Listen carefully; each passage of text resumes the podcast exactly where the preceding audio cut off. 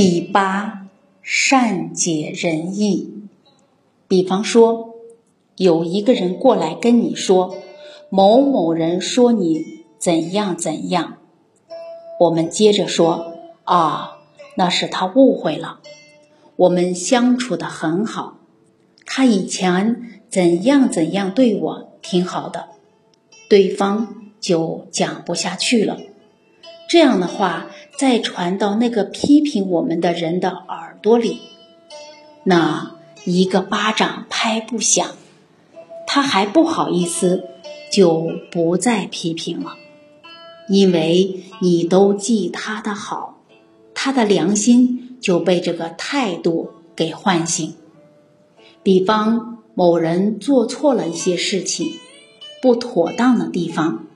别人来告诉我们，我们可能跟他讲：“哎呀，他可能最近太忙了，他是不是家里发生了什么事？可能心里的负担很大，就忘了漏了。”这都是善解人意，有可能真是这样。假如不是这样，对方一听很感动。然后也会生惭愧，人家都这么包容体恤我，那我得更谨慎、更周到才好。常常说啊，他不是有意的了，他只是一时刚好激动，你不要往心里去，你不要对他有什么误会了，这都是善解人意。其实这是护念自己的善心，也是护念身边人的善心。不然，身边的人已经情绪起来了，我们还添油加醋，那没事儿都变有事儿，小事儿都变成大事了。这是善解人意。当然还有很多。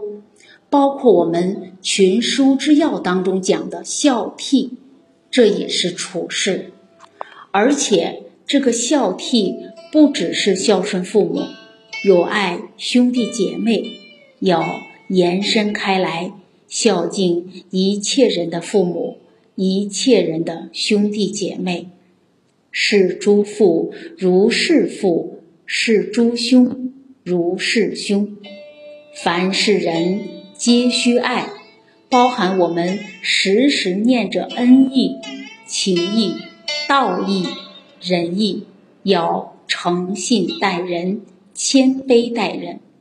这个部分就跟大家交流到这里。其实这是其深无底，其广无边，所有的学问其实都离不开处事待人接物。